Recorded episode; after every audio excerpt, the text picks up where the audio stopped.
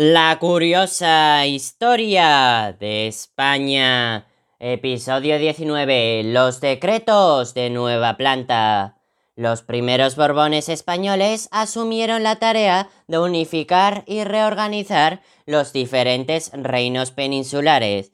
El primer instrumento de dicha reforma fueron los llamados decretos de nueva planta impuestos por Felipe V a medida que conquistaba los territorios donde se había apoyado al archiduque Carlos de Habsburgo en la guerra de sucesión. Hubo diferentes decretos, el primero siendo instaurado en Valencia en 1707, seguido del de Aragón entre 1707 y 1711, el de Mallorca en 1715 y por último el catalán en 1716. Al hacerlo, el rey apeló al derecho de guerra, pero también invocó la asistencia divina y la conveniencia de la medida para el bienestar de sus súbditos, anticipando alguno de los argumentos del despotismo ilustrado. La nueva planta impuso la organización político-administrativa de Castilla a los territorios de la Corona de Aragón, que perdieron su soberanía y se integraron en un modelo uniformador y centralista. Así, los territorios de la monarquía constituirían una única estructura, como había propuesto el conde duque de Olivares el siglo anterior. La nueva planta abolió las cortes de los diferentes reinos, integrándolas en las de Castilla. Todas las instituciones propias de los reinos, como la Generalidad catalana o el Justicia aragonés, desaparecieron.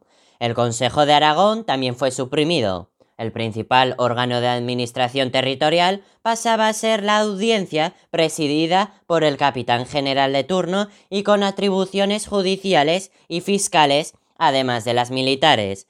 La audiencia estaría compuesta por un regente, ministros para cuestiones civiles y para delitos criminales, fiscales y alguaciles.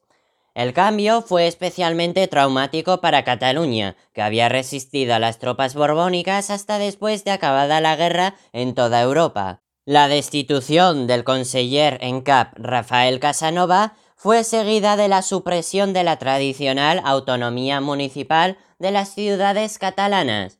Los regidores de las ciudades serían nombrados por el rey y el resto por la audiencia. También se prohibió el uso oficial de la lengua catalana y el mantenimiento de los somatenes, cuerpos de defensa del orden público formados por los propios ciudadanos. La nueva planta fue la base de un nuevo régimen absolutista que rompía con el tradicional sistema polisinodial de los Austrias.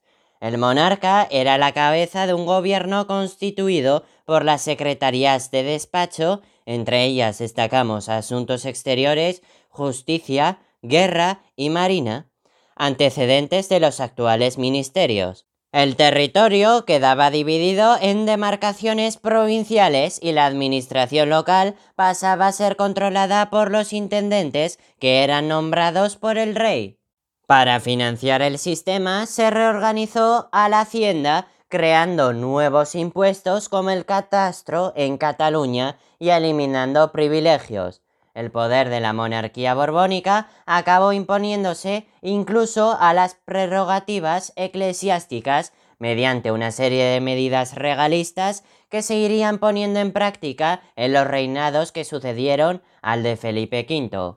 A pesar de todas las resistencias que encontraron en los territorios con instituciones propias, algunas disposiciones del nuevo régimen borbónico fueron ventajosas para los súbditos de la antigua corona de Aragón. Sobre todo se suprimieron las prohibiciones de extranjería, por lo que todos los cargos y dignidades de la monarquía quedaron abiertos a ellos. En la misma línea se eliminó el principal obstáculo que impedía acceder a determinados monopolios, lo que permitiría más adelante que industriales y comerciantes pudieran beneficiarse del lucrativo comercio con América. ¡Qué fascinante resulta la historia!